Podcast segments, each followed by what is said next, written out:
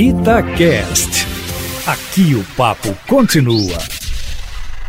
Hoje, ao contrário do que se previa ontem, quem vai depor é o ex-ministro da Saúde, Nelson Taixa, e não o general Eduardo Pazuello, o general tido como o mais fraco dos quatro ministros que tem ocupado a pasta da saúde, tentou uma saída pela tangente ontem ao dizer que esteve com dois subordinados testados positivos com a Covid-19, mas não conseguiu convencer o plenário da CPI, não. Até porque foi visto sábado em Manaus andando num shopping sem máscara, de sorte que a tentativa de fuga do general não foi engolida pela comissão que vai ouvi-lo presencialmente dia 19. O que ele queria mesmo, na verdade, era falar por teleconferência. Mas o dia ontem foi movimentadíssimo na CPI, com o ex-ministro Henrique Mandetta, como se previa, revelando detalhes de como foi a sua convivência no primeiro ano da pandemia, quando o mundo mal sabia do que viria pela frente,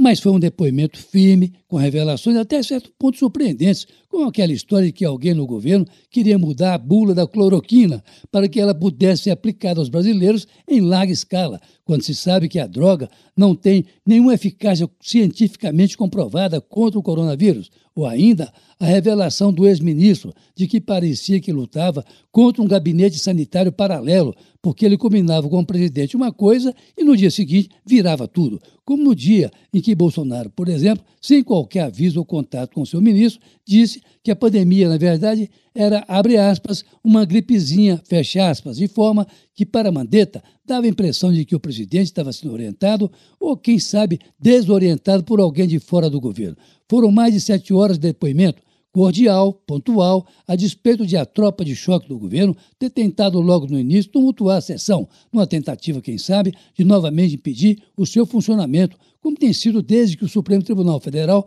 mandou que o Senado instalasse a CPI. A fala mais dura do ex-ministro, um possível candidato à presidência da República, que, aliás, não perdeu a serenidade em nenhum momento, foi quando ele se referiu ao seu ex-colega Paulo Guedes da Economia, a quem se referiu como uma figura menor, de baixa formação intelectual e que não lhe deu nenhum apoio. Ataque esse que poderá render a Paulo Guedes uma convocação para depor na CPI, que foi instalada para saber onde o governo do presidente Bolsonaro errou ou acertou no combate à pandemia, além de apurar o que foi feito do repasse da União para os estados e municípios, coisa que, segundo Mandetta, não afetou o seu trabalho à frente do Ministério da Saúde, porque as verbas foram repassadas normalmente. A CPI hoje houve o ex-ministro eh, Taixe, que ficou 29 dias do Ministério e saiu porque não aceitou a ideia de receitar cloroquina aos brasileiros. Olha, vamos ver se ele confirma essa versão hoje, Aline Eustáquio. Mas é aguardada também a convocação do ex-chefe da Secretaria da Comunicação de Bolsonaro,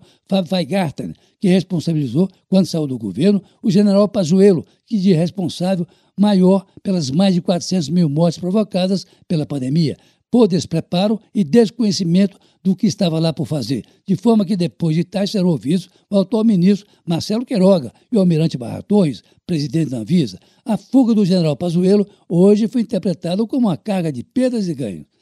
Perdas porque ele poderia esclarecer, entre outras coisas, porque teria deixado morrer mais de 30 pessoas em Manaus por falta de oxigênio. E ganhos porque o depois dia 19, a CPI já terá recebido centenas de documentos que comprovariam ou não o seu real despreparo para assumir a paz da politicação direta do presidente da República. Hoje, os líderes do governo, o Congresso e os ministros militares têm uma reunião que começa daqui a pouco às 9 horas para um realinhamento da tropa de choque do governo, tida como desorientada ontem no primeiro dia de funcionamento da CPI. Carlos Lindenberg, para a Rádio Itatiaia.